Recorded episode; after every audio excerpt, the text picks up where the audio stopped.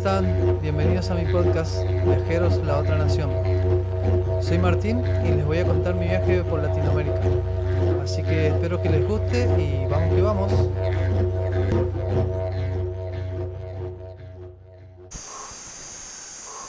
Hola, hola queridos, ¿cómo están? ¿Cómo va la vida?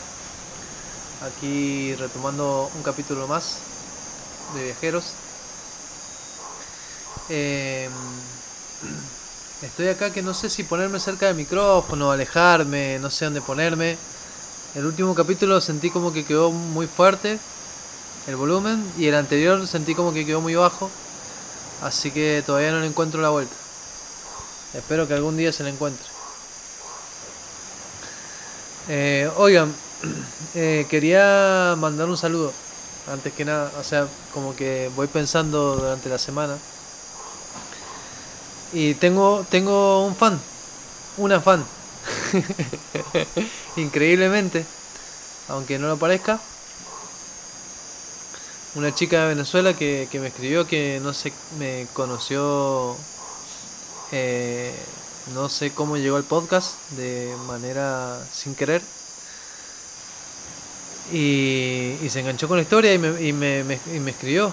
Y, ah, bueno, que yo lo compartí mi historia y me dio mucha felicidad.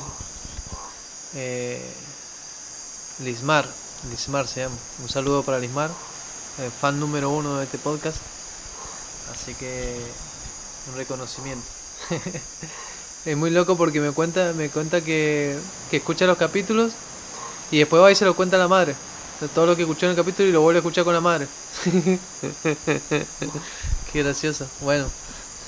Em, y otra cosa que estoy viendo ahora mismo es que tengo una lista de los países donde se escucha el podcast. Y obviamente está primero Argentina con 66%. Y segundo en el ranking está Estados Unidos con 10%. Y yo el capítulo pasado diciendo, no, pinches gringos, no sé qué.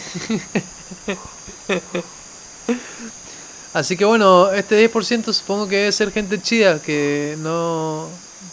que, está fuera del relato de, la gente que yo acusaba el, el capítulo anterior. Seguramente deben ser latinos, yo creo. Eh, así que bueno, un saludo a la gente de Estados Unidos que me escucha. Están segundo en mi, en mi ranking. Son unos, son unos genios. Eh, bueno, eh, hay que seguir con la historia. Basta de cháchara. Acá estoy con mi gato al lado. Eh, me había quedado con que conocí el Caribe y estaba en Colombia. Eh, muy emocionado por haber conocido el Caribe. Mucha fiesta interna. Muy contento. Y bueno, fue bastante duro la... Eh, ah, bueno, en el capítulo anterior como que hablé de lo mismo que el otro capítulo. Ya estoy haciendo cualquier cosa. Ya este, este podcast tiene muy poco profesionalismo. Eh, eh, fue muy duro estar en Colombia, por lo menos al principio fue bastante duro, eh, pasé bastante hambre. Y hambre y no solo hambre, o sea, uno empieza como a pensar, a pensar, a pensar, no sabe qué hacer, no sabe qué hacer. Ah, me acuerdo que una vez estaba muy desesperado y andaba como por ahí dando vueltas por las calles y me encontré con un parce ahí que estaba, no sé si cuidando un carro, cuidando carro, ¿qué estaba haciendo? Y el man me dijo así como que se dio cuenta de mi desesperación y me dijo, oiga amigo, pero el sol sale para todos. Y esa frase, o sea, yo estaba tan mal, o sea, tan desesperado que esa frase me alivió muchísimo. Solamente una frase, una palabra. Me hizo sentir muy bien, solo con eso. Así que gracias, gracias, querido amigo del camino. Eh, bueno, sigo con la historia.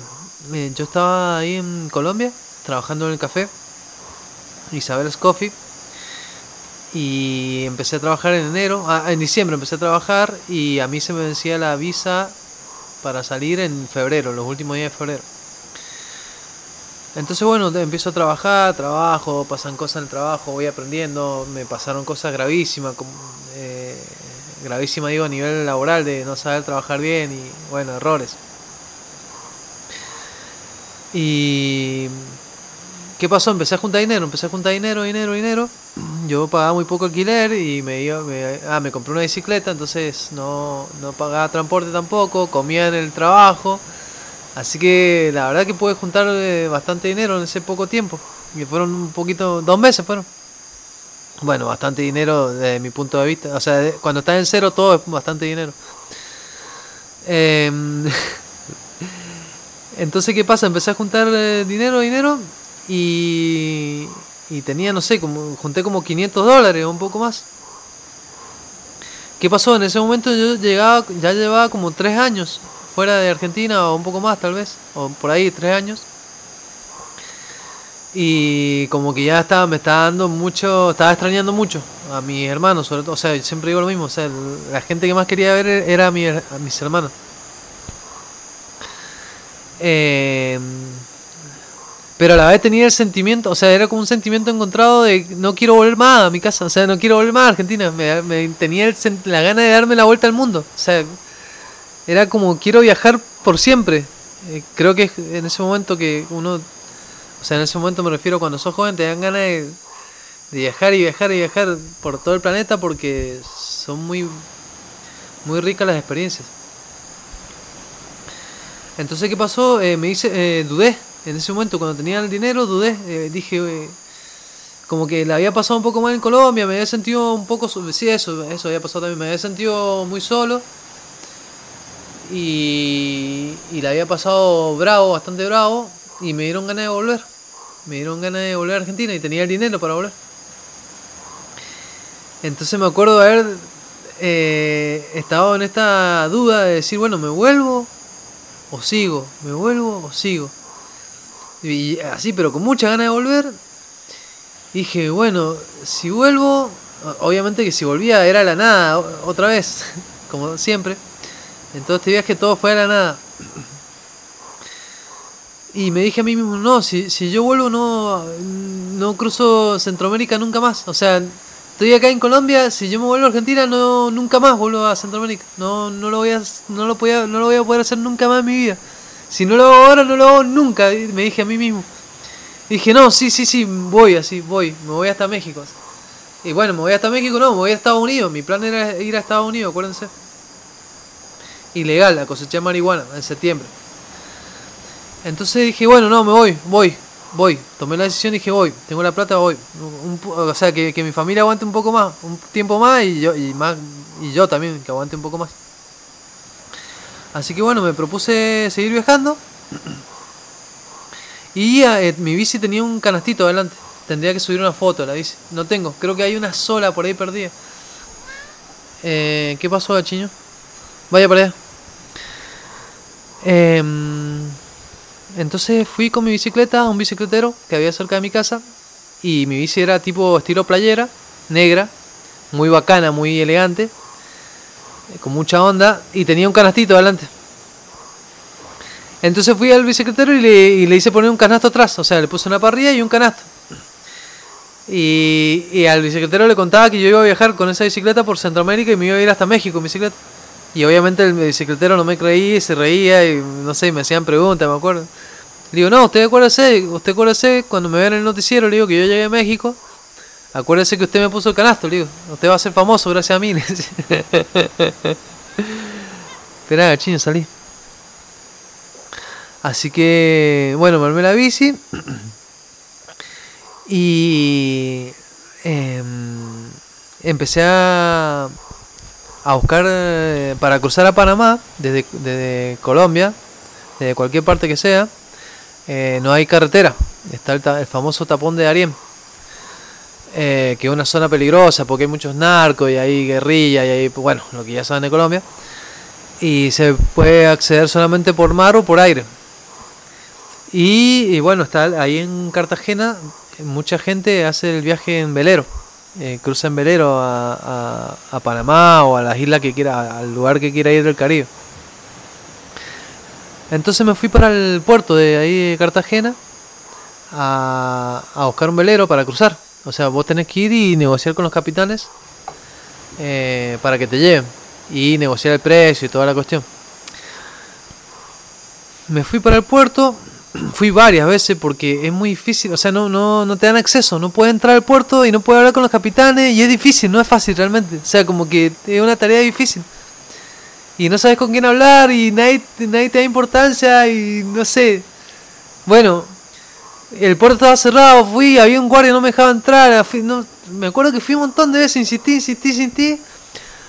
Ah, preguntando, preguntando, preguntando, hasta que un día me dijo, no sé cómo, no sé ni qué pasó, ya no me acuerdo. Eh, me dice, bueno, ahí, ahí hay un velero que va a salir para Panamá en tal día. Hablar con el capitán. Y me dejan pasar. Voy, hablo con el capitán. El capitán, un personaje tremendo, no me lo voy a olvidar nunca. Un gringo, era un italiano que vivía, se había venido para acá y, se dedicaba a hacer esos, esos, esos pasajes, digamos, de llevar gente. Casi la mayoría turistas, obviamente. Entonces, bueno, habló con el capitán, un, gringo, un italiano, piel blanca, bigotón, así, con unos tatuajes. Y bueno, empiezo a negociar el precio, y que esto, que el otro, que no, que yo no tengo plata, que bueno, ya, y bueno. ¿Por qué? Un pasaje de eso te, te cuesta 500 dólares. Mínimo, sí. A un gringo, o sea, si te ven gringo, el gringo me refiero a. O sea, eh, o europeo, europeo, Estados Unidos, que sos extranjero y que tenés dólares o euros. 500, 550, 600, 700 dólares. O sea, lo que más pueden te, lo, te, te sacan. Y yo ahí negociando con el, con el capitán que no, que no tengo dinero, que esto, que el otro, que no, que, puedo cocinar, que, que y que va llorando, llorando, llorando, llorando, llorando, hasta que me dijo, bueno, te lo dejo en 300 dólares. Y dije, bueno, 300 está bien, así, antes que 500. Bueno, listo, 300. Le digo, ah, pero hoy tengo una bicicleta, le digo, yo quiero cruzar con la bicicleta. ¿Se puede? Sí, me dice, traerla, la subimos, no pasa nada. Bueno, listo, 300. Genial, conseguí velero, yo estaba feliz. Salimos tal y tal fecha, bueno, listo, le pagué todo eh, yo contentísimo. Eh, me daba la fecha justo de, mi salida a Colombia. Creo que, salimos nosotros de Colombia, y, o sea, salimos un 26 de febrero, por decir, y el 27 se me vencía la visa, así que por primera vez pude salir de un país ilegal. Bueno, no por primera vez, pero una de las pocas veces. ¿Y qué pasó? Eh, seguí trabajando.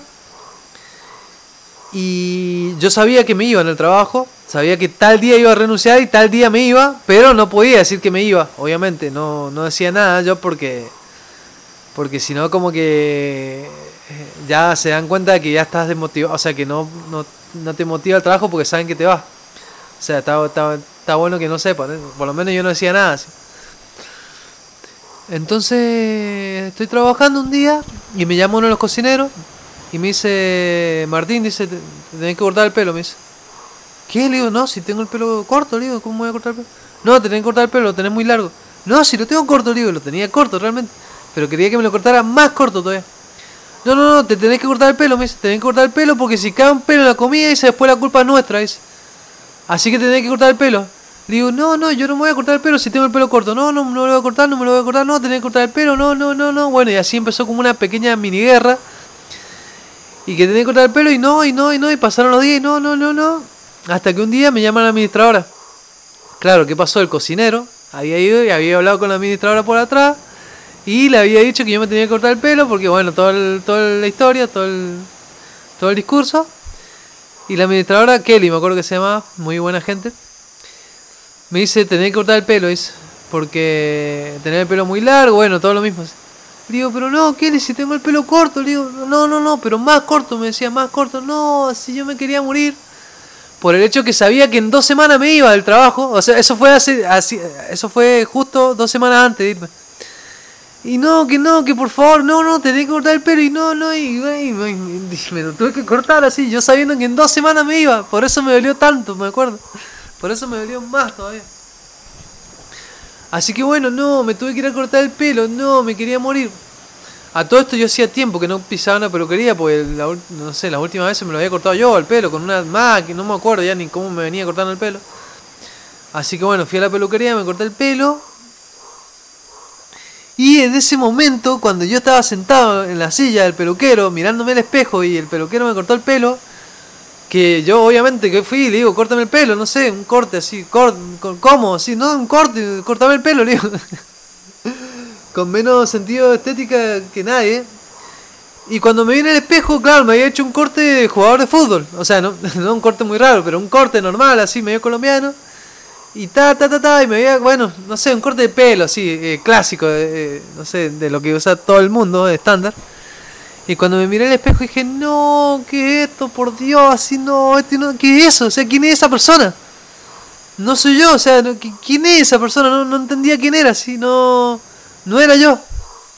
Y de ese momento hice mi juramento que lo, llevo, lo cargo hasta el día de hoy. Y mientras toco mi pelo, que me cae sobre, sobre mi cuello, mis hermosas rastas, dije, no me corto nunca más el pelo, nunca más así juramento, pero digo, lo hice juramento, pero muy profundo. Dije, por, digo, si, si alguna, si otra vez mi vida por alguna razón en algún trabajo me hacen cortar el pelo, renuncio automáticamente, no importa nada, no importa que tenga hambre, que sea el único, el único trabajo, no me importa nada, renuncio, así, si me hacen cortar el pelo, renuncio. Así fue un juramento, pero interno fuertísimo, fuertísimo, dije, no me corto nunca, no sé si nunca más el pelo, pero por lo menos nunca más porque alguien me lo diga. Nunca más, y dije, no, esto no. O sea, como que me terminé cortando el pelo, pero me sirvió para darme cuenta de que no me lo iba a cortar por mucho tiempo el pelo. De hecho, yo ahora quiero que, que mi, mi rasta toque en el piso. Ya estoy por cumplir 7 años. ah, bueno, van a ser 7 años en febrero de, de, aquella vez. Mi promesa había sido por 7 años, así que estoy por cumplirla. Estoy muy contento. Besos mis ratas. Eh, así que bueno, esa fue mi, historia con, con las ratas. Ahí empecé a crecer el o sea, ahí me dejé crecer el cabello y dije, no me lo corto más y quiero tener rastas. Y bueno, y ahí me, se me fueron formando poco a poco. Eh, así que bueno, pasó eso. Y bueno, fue pasando el tiempo, fue pasando el tiempo. Cartagena un calor agobiante, muy fuerte el calor, hace mucho calor en Cartagena y eso que yo estaba en, en época donde no hace tanto calor supuestamente, pero mucho calor. Pasó el tiempo, pasó el tiempo, bueno, renuncio a mi trabajo, le digo que me voy, que me voy a ir de, a Panamá. Y, y, la gente medio no entiende nada, la gente, o sea, no entiende nada, dice, ¿cómo este man está trabajando? Ahora se va, se va en un barco. Bueno, eh, o sea, la gente, mucha gente piensa que yo, mucha gente que me conoció durante el viaje pensaba que yo escapaba de algo, como que había hecho alguna transfugiada en Argentina, algo ilegal, porque no, no te entienden, o sea, estás solo y estás viajando y como que vas medio a la deriva y no, no entienden lo que estás haciendo. Eh, pasó el tiempo, pasó el tiempo, pasó el tiempo, llegó el día, renuncié a mi trabajo, felicidad extrema. Eso es algo que me ha pasado durante o sea, que yo he tenido la suerte de poder renunciar a muchos trabajos y eso el día que renunciaste da una alegría, hermano. O sea, es como y sobre todo cuando odias al trabajo muchas, muchas veces lo odias al trabajo, casi siempre odias a tu trabajo y muchas veces odias a tu jefe. Y el día que llega y le decís renuncio, se libera una. se libera algo así. Y está ya la felicidad de decir chao, no te veo nunca más. Hijo de pucha. Bueno, renuncié. Este no fue, no fue el caso igual de Isabel Coffee. La verdad que muy agradecido ese trabajo porque me ayudó muchísimo eh, renuncié a mi trabajo y bueno, llegó el día, me voy. Así fui, eh, me despedí de la casa donde vivía, un poco ahí emotivo, como siempre la despedía. Agarré mi bicicleta, mi carrito, tenía mi, bicicleta con dos canastitos, uno delante y uno atrás, tenía una mochila chica, de, así como de colegio, con dos o tres ropitas, así toda ropa de verano. Y no sé, un cuaderno, unas cositas mías, de, no sé, que tenía una cosa de macramé que siempre llevaba para tirar un poco ahí de artesanía. Y la amarré de la bicicleta, chao, me voy. Mm, mi bicicleta me fui hasta el puerto, llegué al puerto. Ah, bueno, día no, ese mismo día creo que fue que llego. Y llego al puerto, bueno, pregunto, ¿quién, ¿quién va en el velero? O sea, ¿cuánta gente va? ¿Quién va? Le pregunto al marinero, el marinero era colombiano. No, me dice, son todas chicas, me dice, vos sos el único hombre. ¿Cómo? Que todas chicas, digo, no puede ser. Sí, todas chicas, me dice. Hay una francesa, una, una suiza, una alemana, todas extranjeras encima. Una no sé qué, una no sé qué. Son como cinco chicas, seis chicas, me dice. Seis o siete chicas y vos, me dice. No hay ningún hombre, me dice. Imagínense yo la felicidad que estaba teniendo. Le digo, ¿qué? No puede ser. No le creía. No le creía hasta que no lo vi, no lo, no lo creía así. Digo, no, no puede ser. Digo, ¿cómo, ¿cómo voy a estar solo yo con toda esta chica? Sí, no hay, no hay chica, no hay hombre. Me dice, no, digo, ¿qué? El sueño, el sueño, o sea, es un sueño realmente. Cruzar en un velero el Caribe lleno de chicas es de película realmente. Esas son las cosas que pasan viajando. Entonces yo, wow, no hay chicas, no hay, o sea, voy solo con siete chicas, increíble. Y llega un, llega un man así, un francés, me acuerdo que llega preguntando también, igual que yo, que un valero para viajar, que quiero cruzar, que otro, y se cruza conmigo. Y hablamos así un poco, los franceses como siempre muy bien hablando español. Y digo, mirá, digo, yo me voy ahora. Salíamos en, una, en, unas horas, como en un par de horas. Digo, el velero que voy yo, digo, no hay ni un hombre, digo, voy solo con siete chicas.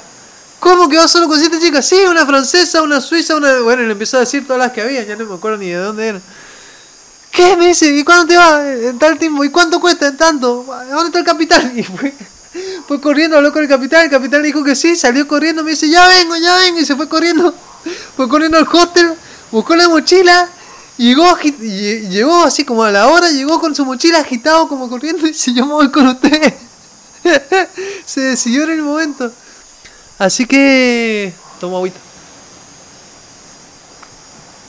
No tendría que haber hecho eso, así tenías todas las chicas para mí solo, pero bueno, soy un alma generosa. Eh, bueno, eh, se sumó el francés este, eh, que no me acuerdo bien su, nombre, ¿cómo era? Se sumó al último momento. Y todo listo, todo listo para irse. Yo tenía, me acuerdo que tenía 500 dólares, había ganado más o menos.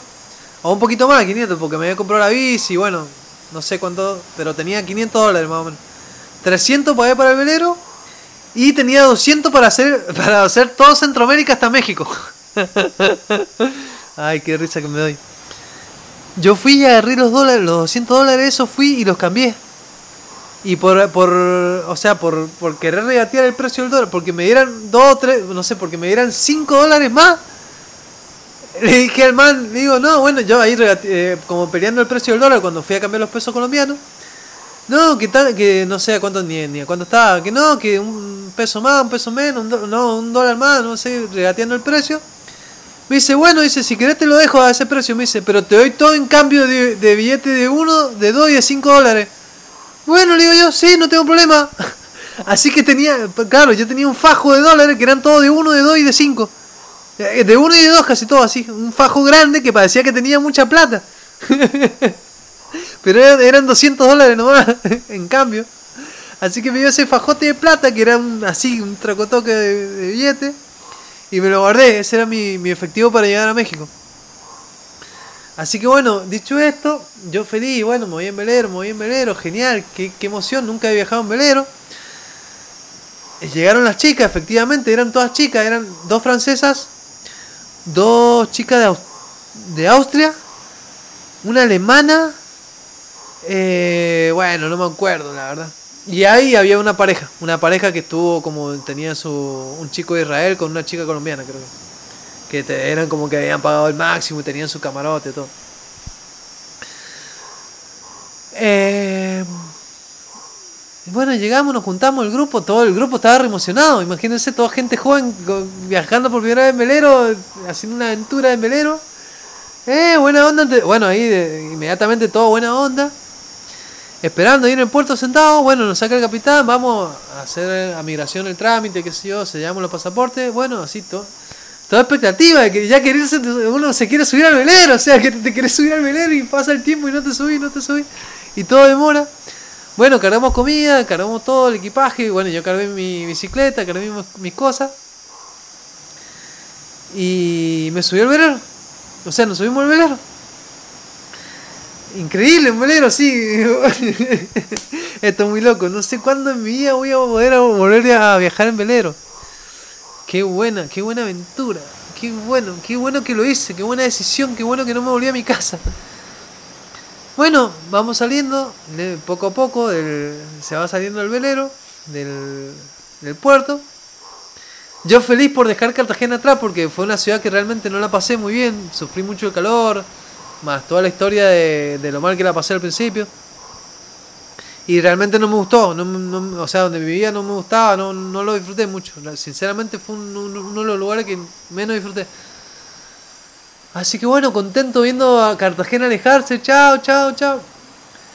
Y en ese mismo momento que salimos, como, digamos, como que se empezó, o sea, uno se empieza a alejar el velero poco a poco y, la, y se va haciendo más chiquita la ciudad. Y en ese mi- mismísimo instante me cae la ficha a mí y digo, uy, yo nunca he navegado en alta mar. Así me cae como esa ficha. Eh, ¿Qué onda? O sea, nu- nunca he salido a alta mar, así me, me di cuenta ahí cuando de la emoción que había tenido, ni lo había pensado eso, ni, ni, ni no había tomado conciencia de lo que estaba haciendo. Claro, cuando empecé a ver que ya la, que la tierra estaba lejos, o sea, que ya nos estábamos metiendo, metiendo, metiendo, que se alejaba la ciudad, me cayó la ficha. Y dije, uy, yo nunca navegado en alta mar, ¿qué onda? O sea, que, me empezó como, dije, oh, qué miedo. Y claro, el, el velero se empezó a mover, a mover, a mover, uno va saliendo y se empieza a agitar, el agua se empieza a agitar, a agitar. Uy, yo nunca Y yo con mi pensamiento nunca he navegado. Claro, cuando yo salimos de alta mar, pas- habrá pasado, no sé, media hora. Y ya me empecé a marear, me empecé a marear, me empezaron a dar náusea, náusea, náusea, náusea, náusea. Minuto seguido eso. Yo de la mano sobre el, sobre el, sobre el borde del velero, vomitando todo así, bra, bra, bra, mareadísimo, con náusea, con dolor de cabeza, así, diciendo, no, nunca salió el tamarte, ¿qué, qué onda? Muy mal, así, vomitando todo así.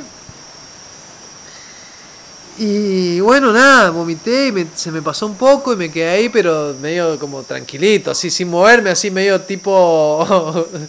como alguien que va ahí mirando, así como, ¿qué onda? Y bueno, ahí, ahí salimos a navegar, salimos a navegar, salimos a navegar. Y bueno, nos fuimos, nos fuimos para adentro. Me acuerdo que el capitán era muy gracioso, el capitán, que era muy toco, como gruñón, así, cascarrayo, así. ¡Ah, maldito perro! Decía todo el tiempo, sí, era como un capitán malo. O sea, no sé si era malo, o sea, se- tenía como un personaje malo. Y nos decía, el que encuentre, si alguno dice, el que traiga droga, me, nos decía antes de subir, si alguno trae droga la tira ya mismo, me dice, porque si allá adentro nos agarran los pinches gringos, dice la armada, dice, con un gramo de lo que sea, ese los lo boto al mar, dice, con, con maleta, con todo, lo boto al mar, no me importa nada, eh.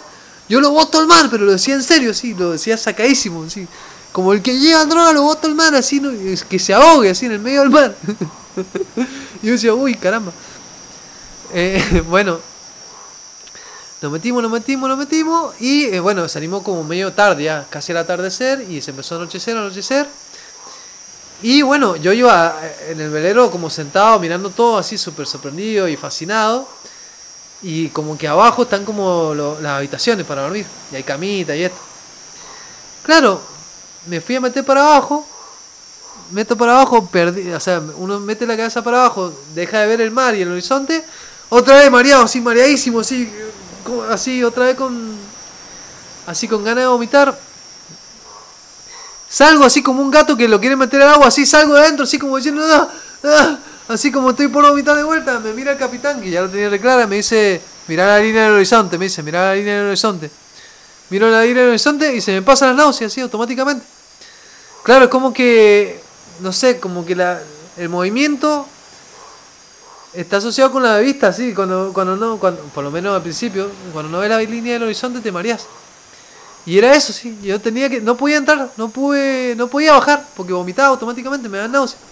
Así que dije, no, yo no voy a dormir allá abajo, digo, voy a dormir acá arriba, así, no sé cómo. Así que bueno, llegó- se hizo de noche, y nosotros navegando, navegando, navegando. No, qué buen recuerdo, por favor, qué hermoso, qué, qué romántico, esa es la palabra, qué romántico que es viajar en un velero, qué belleza, sobre todo en el Caribe.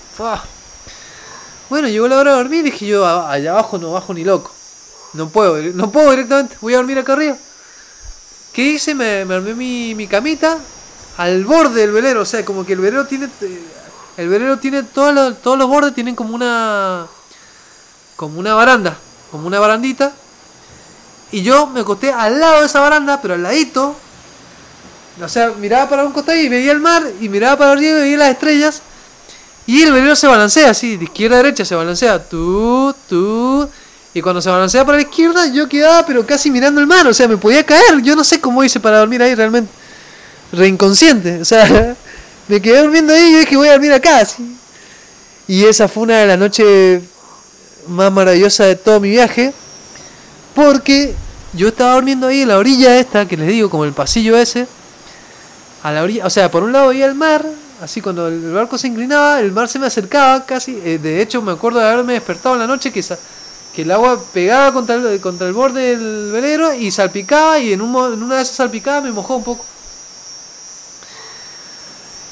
Y bueno, me quedo dormido así, boca arriba. Y yo veía la punta del mástil del velero que se movía de izquierda a derecha así. Taca, taca, taca, taca, taca, taca, taca, taca. Taca, taca, taca, taca, taca, taca, taca, taca. Taca, taca, taca, y se mecía y hacía como un ruido mecánico así, pero muy suave, muy leve, así. Taca, taca, taca, taca, taca, taca. Taca, taca, taca, taca, taca, taca, taca. Y las estrellas así, explotadas arriba, así. Yo veía todas las estrellas de la punta del mástil que se movía así. Taca, taca, taca, taca, taca. Taca, taca, taca, taca, taca, y se mecía, o sea, se mecía al ritmo de la, del, del océano. Era como una canción de cuna perfecta con un como el mar te está meciendo, era como que el mar te mece. No, qué, qué belleza, por favor. Cómo quisiera volver a vivir esa noche. Único, o sea, yo sentado en el borde del velero, mirando las estrellas, en un viaje totalmente épico, porque, o sea, todo el viaje fue épico y ya estaba en un punto muy épico. Y de hecho estaba dejando Sudamérica, que es algo que, que los viajeros de bajo costo, como yo, es muy difícil que hagan. O sea, ya, ya, pegar el santo a Centroamérica ya es otro nivel, ya. Eh, con toda humildad lo digo. Pero es otro nivel de verdad porque ya necesita, o sea, mucha convicción para, para cruzar esa parte. Eh, por lo económico y por, no sé, porque por lo difícil de acceder, por muchas cosas. Y porque, bueno, pasaporte, ya tenés que entrar con pasaporte. Yo por suerte tenía mi pasaporte. Cuestión es que esa fue una noche más romántica de mi vida. Solo, pero muy romántica, así, viendo la estrella, la punta del mástil y, el, y, el velero meciéndose al ritmo de la, del oleaje del, Caribe. Jamás podrán borrar, eso de mi memoria y de mi corazón. Qué hermoso recuerdo. Son cosas que no puedes hacer nunca más en, tu vida. O sea, yo, yo pienso en hacer eso y y no puedo, o sea, tengo que romper con un montón de cosas ahora. No podía hacer eso, tendría que largar todo, como dice. O sea, eso se hace una vez en la vida.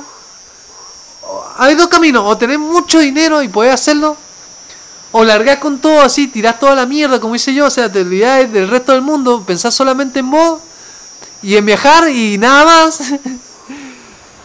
o sea, no sé, no encuentro más manera de hacer eso. Eh, es muy loco. Es muy loco poder llegar a hacer eso sentí un poco que, que rompé con el, con el libreto de, de, de, lo que está pensado para vos. O sea, como que sentís que estás fuera del libreto totalmente. Que estás haciendo algo que nunca jamás en tu vida podría haber hecho. O sea, navegar en velero en el Caribe, no. Es lo máximo. o sea, es una historia de millonario. O sea, es una historia de alguien rico que está haciendo eso y lo estaba haciendo yo que era... Que lo hice con todo mi esfuerzo y todo mi sacrificio. Así que no, la felicidad suprema, otra vez, tocando felicidad extrema en ese momento de viaje. Mucha, mucha felicidad. Bueno, me, fui a dormir, el capitán, obviamente, eh, me acuerdo que estaba el capitán con una damajuana llena de ron y el marinero, sí, navegando en la noche y se quedaron despiertos toda la noche con la damajuana de ron. Al otro día me desperté, ya de día, así, el agua celeste, así, celestísima, todo así, para donde mire, así, todo mar, todo celeste Caribe, Caribe, navegar el Caribe lo hermoso. Por favor. Siempre digo esto, o sea, si alguna vez podés navegar el Caribe, aunque sea un tramo muy cortito, o sea, este tramo es relativamente corto de Colombia a Panamá, hacelo, o sea, es algo único, es algo que, la gente que vive en la tierra, por lo menos, o sea, no, no, estoy hablando de la gente costeña que tal vez tiene más acceso a navegar, pero para mí que vengo de Mendoza, de una ciudad que está a los pies de la cordillera, que tengo una energía mucho más de montaña, hacer eso es una total locura y demencia. O sea, navegar el Caribe, algo que está muy lejos de, donde yo nací y que parece tan inaccesible, inaccesible, yo lo estaba haciendo. Bueno, me despierto, se habían tomado todo el ron, el capitán y el marinero, pero estaban como nuevos, no, no le había afectado nada. wow, Caribe, sí, hermosura, belleza, sí. Bueno, las chicas, belleza, todo belleza. Eh, felicidad, o sea, wow, ¿cómo quisiera volver a vivir eso? Me despierto, me ve el capitán así. Cuando el capitán me empezó a conocer un poco más, así cuando ya, para esa ya para esa altura me decía el capitán. Cuando me vio así los hippies y poco dinero que tenía y lo rasta que era, me decía, no, si hubiera sabido cómo era, dice, te cobraba menos. Me dice, como que ya, ya, le empezó a dar lástima de cuánto me había cobrado, imagínense. Y, y bueno, me dice, ¿querés un café? Me dice, apenas me despierto. ¿Quiero un café? Así, yo me pregunto, ¿sí? ¿Quiero un café? Sí, quiero un café. Me, sentí bien, o sea, me sentía como que, sí, un café, ¿cómo no? Agarro el café, un sorbito, dos sorbitos, me empiezo así otra vez, náusea, náusea, pero extrema, así, me mareo así, digo, no, no puede ser, suelto el café, voy otra vez, vomitar y vomitar y vomitar, digo, no, estoy vomitando más de lo que tiene mi cuerpo, o sea, estoy vomitando ya, no sé, parte de tejido, no sé, que estoy vomitando si no tengo nada dentro de la panza. Encima que yo en esa época estaba bien flaco, o sea, no quería vomitar porque perdía mucha, mucha energía valiosa vomitando, vomitando, digo, no, no puedo tomar nada, ni, siquiera puedo tomar, digo, no puedo comer ni tomar, digo, no puedo hacer nada hasta que no lleguemos. Así que tuve que navegar, eh, fueron 28 horas de navegación. 28 horas sin comer absolutamente nada, ni tomar nada porque no podía. Y todo el tiempo arriba del velero, si en la parte de arriba no me metaba adentro porque me mareaba de una manera absurda. Eh, creo que yo era el más afectado de todos, lo otro también un poco, pero yo era grave así. Bueno, navegando, sí, las olas se hacen grandes, o sea, como que uno va fluctuando entre, como entre montañas de olas. Como que está abajo y ve al costado y la ola está arriba y después está arriba y la ola está abajo, así, no, es una locura navegar. Sobre todo, o sea, recalco lo del velero, o sea, tiene la magia de ir con la vela. Es una locura, es hermoso, es bellísimo, o sea, de hecho, no sé si en algún momento tengo el dinero y estoy retirado de este mundo eh, me gustaría tener un velero y navegar así, navegar por muchas partes del mundo, porque es increíble. ¿Qué pasa? Eh, bueno, estábamos ahí, que sé yo, buena onda, qué sé yo, escuchábamos música, charlábamos. Y en un momento yo me voy a la punta del velero, así como al, no sé si la proa, la proa o la popa, no sé, no, no, no entiendo mucho de nombres. Y me siento así, tipo la película Titanic, me siento ahí en la punta, a la tarde, así cuando a la tarde. Solo me siento ahí mirando. Y bueno, después viene el amigo, el chico este de francés, que se llamaba, no me acuerdo cómo se llamaba. Y se sienta al lado mío, sí, nos ponemos a mirar en la punta, punta, punta. O sea, es como va viendo todo así.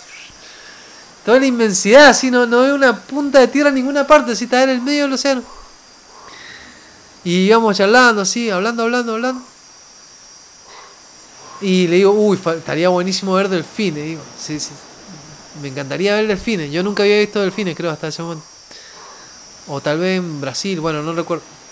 Sí, estaría muy bueno ver delfines, no sé qué. Bueno, hablando de los delfines, pasan, sin mentir, esto sin mentir, no sé, terminamos de decir eso, pasaron, voy a decir 15 minutos para exagerar, yo creo que fueron menos, tal vez 10 o 5 minutos. Y el, bueno, como les digo, estaba el, capitán, que era el cascarrabia este, cascarrabia. Eh, maldito perro, todo el tiempo decía. Nosotros le decíamos, creo que se llamaba Claudio, no me acuerdo. A ver, decí maldito perro, todo el tiempo le decíamos que gira eso, maldito perro, así, ¡ah! se le movía el bigote así, con rayo así. Nos causaba mucha risa. Bueno, terminamos de decir eso los delfines y el marinero que siempre estaba ahí atando cosas, moviendo las velas, dice, ¡miren! Y, con el dedo señalando así, vino para el costado así donde estaba señalando no sé cuánto, 15, 20, no sé, no sé si 15 o 20 o por ahí, no sé, incontable, pero más o menos por ahí, delfines. Delfines de esto de película, así, de los grises, así, de los más hermosos de todos, saltando así, saltando, saltando, tra, tra, navegando al lado nuestro, así, saltando y saltando y saltando al lado nuestro, así, tra, tra, navegando, navegando, así, tra, tra, saltando así, una belleza, así, no, así todo, wow, miren eso, no. Y nosotros acabamos de invocar a los delfines y aparecieron. Así que no lo podíamos creer, miren esos delfines, no, pa, pa, y bailaban y bailaban, así, tu, hacían un baile, así, saltaban, hacían pirueta, pa, pum, pa, súper felices como niños. Y en eso que estábamos, wow, qué increíble, no sé qué, wow, así todo, todo un éxtasis, eh, saltadísimo todo así. Y yo estaba sentado en una punta, y ¿qué hacen los delfines? Vienen y se ponen, se ponen en la punta del velero, así, así, nadando en la punta. Y, y, saltando, y bailando, saltando, bailando, saltando, bailando en la punta del velero, saltando, saltando. Tengo un video de eso, voy a ver si voy a ver si lo encuentro, lo tengo en Facebook, voy a ver si lo subo a Instagram. Eh, no sé si voy a poder, pero voy a intentarlo. Eh, saltando en la punta del, velero, saltando así, está, bailando, bailando, bailando, como si, como si nos hubieran escuchado lo que nosotros dijimos y como saludándonos. Y yo, no, yo estaba, pero yo no podía más, o sea, no, no puede más. Cuando dicen no puede más es eso, o sea, yo no podía más, ya estaba en lo, era lo máximo, lo máximo, sí. Eso es lo que, eso es lo bueno de viajar así, tan extremo que es como que vos estás dando todo, básicamente, eso es. Como estás dando absolutamente todo, o sea, yo estaba dando todo mi, todo mi dinero, todo mi esfuerzo, todo. Estaba, eh, estaba orientado a ese viaje entonces es como una retribución, o sea, cuando uno da todo, devuelven todo, o sea, como que das todo y te vuelve el todo, o sea, todo lo que vos tengas, por más que sea nada, o sea, por más que lo poco que sea que tengas y lo das, te, te devuelve, se te devuelve eso, es increíble. O sea, no sé, así lo, así lo percibió yo, que funciona la mecánica del universo. Eh, o la geometría del universo, no sé cómo decirlo, cómo expresarlo bien. Entonces, bueno, yo me acuerdo que me agarraba de, de, este lugar, de esta baranda que tiene el, el, velero, ponía, me agarraba el brazo y me estiraba, me estiraba hasta abajo con el brazo, con el otro brazo y casi lo podía tocar al delfín. Por muy poco no lo tocaba, o sea, me faltaba muy poco para tocarlo. Podía bajar un poco más, pero me daba miedo caer del velero y que el, que el, que el, capitán me dejara ahí boyando en el medio del, del océano, porque él nos había dicho, si se caen, dice, los puedo volver a buscar, dice, pero voy a, pero tardo muchísimo, dice, tienen que quedar nadando, nadando mucho tiempo, me dice. Así que traten de no caerse, me decía. Entonces yo me, agarraba, o sea, medio como que me bajaba, ¿me entienden? O sea, como que me agarraba la baranda y me bajaba y casi que lo podía tocar al fin. O sea, me faltaba muy poquito para tocarlo, yo no quería tocarlo. Pero me daba miedo caerme, no, no lo llegué a tocar, pero lo tuve muy, muy cerca. Una belleza esos es muy bello, muy bello eh, mágico, mágico total. O sea, fueron, fue un regalo, es un regalo imborrable. Qué lindo. Así que bueno, pasó el éxtasis de los delfines, todos contentísimos, sacaron fotos, filmaron todo. Yo todo esto no tenía cámara, no tenía nada, como, como, en casi todo mi viaje. Todas las fotos que tengo son de otros que me, me, sacaron y me, compartieron. Eh, bueno, eh, fue algo muy lindo, la verdad. El viaje en velero fue inolvidable. Seguimos navegando, seguimos navegando, o sea, salimos a la tarde de Cartagena, pasó toda la noche, pasó todo el día, y a la tarde de ese segundo día, como a la tardecita, no, a la tarde, no a la tardecita, no, o al atardecer, bueno, ya no me acuerdo bien, o al otro día, no me acuerdo, eh, llegamos a, a una isla de Panamá, llegamos a Panamá, a unas islas del Caribe, así, Caribe, Caribe, Caribe, Caribe puro, 100% Caribe, pero esto sí, película, o sea, todas islitas chiquititas, todas así, el velero llegó, eh, anclamos ahí, en una, como en una zona profunda, lleno de veleros, así, lleno, lleno de veleros, y cada velero con una bandera, así, no sé, alemanes, ingleses, eh, no sé, franceses, eh, colombianos, y wow, me di cuenta que hay una comunidad de gente viviendo en velero y viajando por todo el mundo. Y es increíble, o sea, el velero pasa a ser tu casa y solamente vas quedándote en lugares, así, vas viajando todo el tiempo. No, me pareció algo increíble, o sea. Y bueno, nos quedamos ahí como parqueados. Y bueno, nos bajamos, nadamos, nadamos, eh, nos tiramos por abajo a ver estrellas de mar, los corales, el color del Caribe es impresionante celeste, turquesa, transparente, arena blanca, palmera, o sea, película, era ver películas, o sea, donde miraba yo era una toma de película, así, no lo podía creer, no lo podía creer, y encima con las chicas ahí, no, fiesta. Y eh, me acuerdo un momento de la tarde que fue sublime, que estábamos, eran no sé cuántos veleros habían, como 20, 25, no sé, varios así. Y están todos ahí en la suya, charlando, hablando bajito, y había, había como una acústica, y había como un silencio, no había viento, todo calmo, un caribe. Y yo saqué mi armónica, yo tenía una armónica que me regaló mi primo, que me la había regalado en Brasil, y la tenía todavía. Y me puse a, tirar ahí, nunca aprendí a tocar bien, pero a hacer ahí una melodía así muy, muy suavecita. Fue increíble, o sea, fue un momento increíble porque se hizo como una acústica, yo toqué eso, y fue como que los otros se pusieron, se escuchaba, o sea, y todos estaban escuchando todos, y fue como que todos me miraron, todos, todos miraron para el velero nuestro, y fue muy bonito ese momento también, porque se, se generó como un silencio en el medio del Caribe. Y esa melodía fue como un poco muy linda. Fue para rellenar el momento. Fue exacto. Bueno, estuvimos ahí en una isla de los Cunas. Hay unas comunidades Cunas ahí, que son unos pueblos originarios de ahí de Panamá. Que son una gente chiquitita, así bajita. Y comimos ahí, bueno, estuvimos en una isla así, estuvimos en varias islitas, recorrimos, anduvimos, eh, nadamos un montón, nadamos muchísimo, porque, te, o sea, vos eran varias islitas y, y veías una isla por allá y te podías ir. O, de repente habían algunas que te ibas caminando, así a través del agua. Y otras nadaba un poquito y te cruzaba otra isla, así que. Habían islas que eran, no sé, dos palmeras y esa era la isla, así, toda arena blanca. No, lugar increíble, muy bello, muy belleza. El Caribe. Así que bueno, conocimos eh, ahí esa islita, estuvimos un día más creo. Ahí pasamos otra noche ahí por fin pude, después de tanto tiempo, bueno, no solamente yo, todos pudimos, hicimos una comida grande así con pasta, mucha pasta y no me acuerdo qué. Por fin pudimos comer. Comimos después de tanto tiempo y al otro día o ese mismo día, como le digo, se me ha perdido un poco la noción del tiempo. Seguimos navegando un poco más y llegamos al, al continente de Panamá, o sea, la parte del continente. Nos bajamos, hicimos el sellado del pasaporte, o sea, hicimos la entrada a Panamá, todo bien, todo ok. Ah, yo me acuerdo que sellé el pasaporte y te daban, creo que. No me acuerdo, máximo no sé cuánto tiempo. O yo, te, yo me acuerdo que me lo selló y me puso en tránsito. Como que tenía dos semanas para salir de Panamá, algo así. Y yo dije, uh, esto ya no lo voy a cumplir, ya empecé mal. bueno, llegamos a Panamá, nos despedimos, que si yo. Me acuerdo que sacamos fotos, nunca me mandaron fotos. Tengo alguna foto de, de esa gente, pero. Pero. O sea, muchas veces me pasó en el día que me decía, sáqueme fotos y después me las mandan al mail. Nunca más me llegaron las fotos.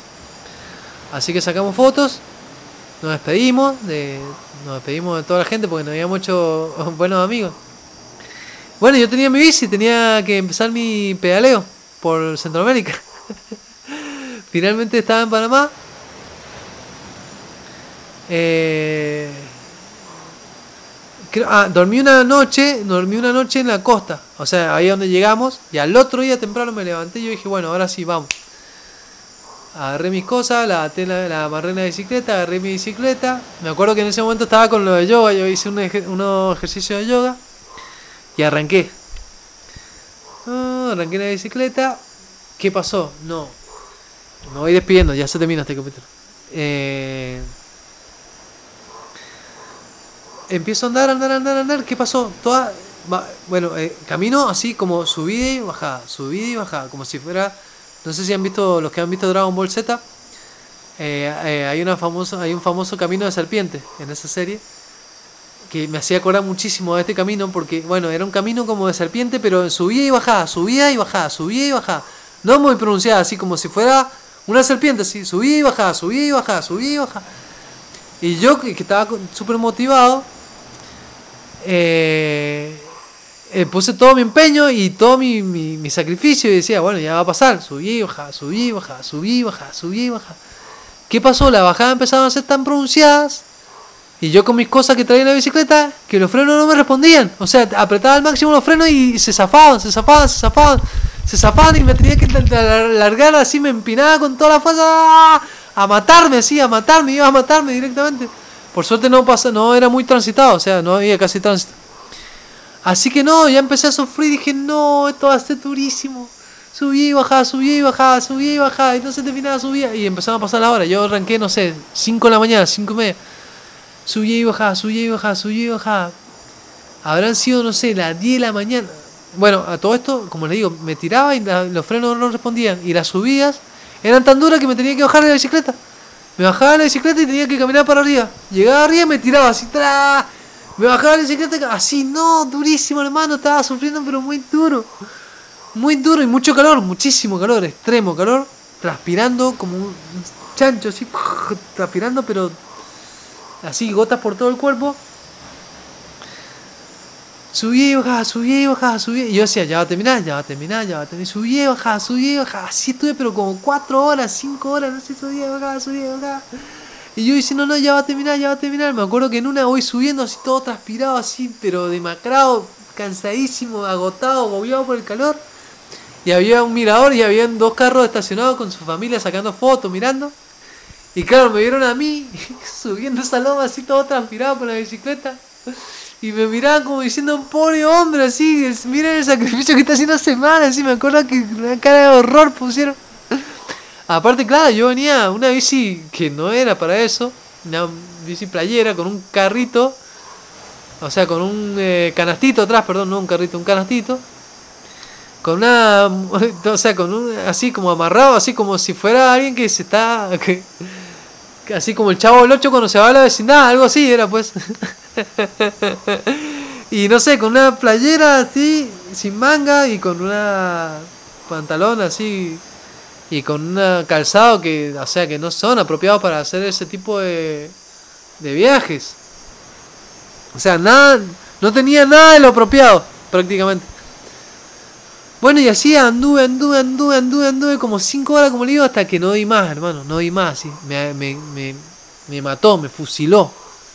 Eh, o sea, mi llegada a Panamá, que era como yo alucinaba, como diciendo, bueno, ahora voy a andar en bici, voy a disfrutar, fue destructivo así. Terminé así, me, me salí de la ruta, dejé la bici en un costado, así casi que la tiré la bici, me tiré y me acosté al costado de la ruta muerto, así, pero totalmente muerto. Y me quedé ahí, acostado. Me quedé acostado, acostado, acostado, muerto, descansando, descansando sin saber qué hacer, diciendo, bueno, ya está, voy a dormir acá, no puedo avanzar más. agoté toda mi energía de hoy. Y veo que pasó una camioneta, así, uh, no, como le digo, no pasaban casi carros. Creo que fue uno de los pocos carros que vi. Viene una camioneta andando, uh, pasa por al lado mío, rápido, así, uh, pasó, y yo me quedé mirando. Ni me moví, o sea, lo cansado que estaba, ni me moví, lo miré, lo miré, lo miré. Y la voy mirando, la voy mirando, y por allá lejos veo, así, pero muy lejos, así, pasó muy rápido, así, y por allá lejos veo que se prende la luz stop. Ah, y empieza a frenar, frenar, frenar, y se frena. Y veo que se frena en medio de la ruta, así, en medio de la nada, así, no, eh, el paisaje era todo selva, o sea, nada. Era todo selva, selva, selva, selva, nada, nada, nada, nada, nada, y el camino, nada, así. Selva, selva, selva, y subí, bajaba, subí, bajaba, y calor, calor extremo y se frena por allá. Y pum, pone la reversa, empieza a retroceder. Eh, retroceder, retroceder, pero lejos se viene, retroceder. Y se para al lado mío yo estaba tirado en el piso botado.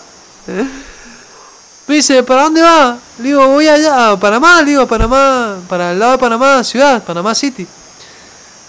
Bueno, dice, si quiere lo llevo, me dice, si quiere lo llevo hasta la ruta, me dice. Bueno, le digo, sí. Y claro, como era la camioneta, subí la bicicleta, me dice, suba la bicicleta atrás. Sí, le digo, gracias, gracias, sí, una, sí, puedo subir la bicicleta. Me subí a la bicicleta y dije, gracias a Dios. O sea, ahí cuando decís, wow, gracias universo. gracias por, por, por demostrarme que existo. Y el hombre este me llevó hasta, hasta la ruta principal de Panamá a la carretera principal que atraviesa Panamá de, sur a norte o de norte a sur, como lo quieran ver. Ahí me dejó y resultó ser que era una carretera mucho más llana, o sea, no, no había tanta subida y bajada. Y el camino que faltaba todavía era larguísimo, anduvimos como una hora por lo menos o más. Eh, transitando ese camino, subía, bajada, subía, bajada, subía, bajada. O sea, no iba a llegar nunca, me iba, a morir en ese pedazo nomás. Así que me dejó en la carretera principal y ahí yo empecé a pedalear. eh, mucho más feliz y recuerdo que busqué un pueblo, o sea, llegué al primer pueblito, primer, sí, como era un pueblito, un barrio, y dije, bueno, acá me quedo y voy a dormir, y busqué un lugar para acampar con mi carpa, busqué un árbol y me acuerdo que me puse bajo un árbol y pedí permiso a una casa que había ahí y me dijeron que no, que vaya a otro lugar. O sea, la señora o el señor, no me acuerdo, me dijo que vaya a la casa de él, que ahí podía acampar y hice, hice eso mismo armé mi carpa abajo de un árbol al lado de una casa y ahí dormí y me acuerdo que esa primera noche eh, me surgió el efecto eh, contrario del mar. O sea, me despertaba mareado y con movimiento. O sea, en mi mente, en mi cabeza había movimiento, como si estuviera en el agua todavía navegando. Y todo, todo mareado, así era horrible, así era como medio como, no como estar borracho, pero algo parecido, así como que se te balancea. Eh, como si el balance interno del cuerpo se estuviera moviendo. Muy loco. Y ahí me quedé, me quedé unos días, dos tres días, me acuerdo que me quedé porque hice buena, hice buena relación con el, con el man de la casa. Y el man me ofreció que si quería, me dice yo, me dijo así, como decir, bueno, yo había llegado un día y me dijo, yo en, dos días o en tres creo que me dijo, voy a, a no sé qué parte de Panamá, que es al norte. Si querés te llevo, me dice. Se vio la camioneta al auto y te llevo, me dice. Y yo lo miré, lo pensé y dije, bueno, sí, vamos. Vamos, buenísimo. Así que me quedé ahí dos o tres días. Y me acuerdo que ahí, apenas llegué a Panamá, fue la vez que más conciencia tomé del agua. Porque no había agua. O sea, la gente cuida el agua, pero como oro, ¿sí? Te querés bañar y te dan un balde con agua. Toma, eso te querés bañar, tenés este agua para bañarte. No, no tenés más que esto, así, un balde no sé cuántos litros, 15 litros, capaz 10 litros. Eh, para bañarse. Y me acuerdo una vez que yo abrí el grifo o la canilla y la cerré y me, y me, y me y cayó una gota, cayeron dos o tres gotas. No lo cerré bien, bien, bien. Y vino un nene rápido así y lo cerró bien, como diciendo, no, ni una gota así. O sea, fue cuando ahí realmente tomé conciencia de lo que es el agua y la escasez que hay de agua en Centroamérica, sobre todo, es durísimo, gravísimo. Es increíble que no haya agua dulce. O sea, muy cerca había un río, pero yo no sé por qué no. No entiendo por qué no se, ese agua no se usaba, aunque sea para bañarse. Bueno, eh, dejo acá este capítulo, ya fue bastante largo. Eh, próximo capítulo siguen historias por Panamá. Eh, gente que conocí en Panamá. Eh, muy gente, gente muy buena, que me quedé mucho tiempo. Y bueno, Costa Rica y Nicaragua, ah, bueno, los panameños le dicen pana, a los costarricenses le dicen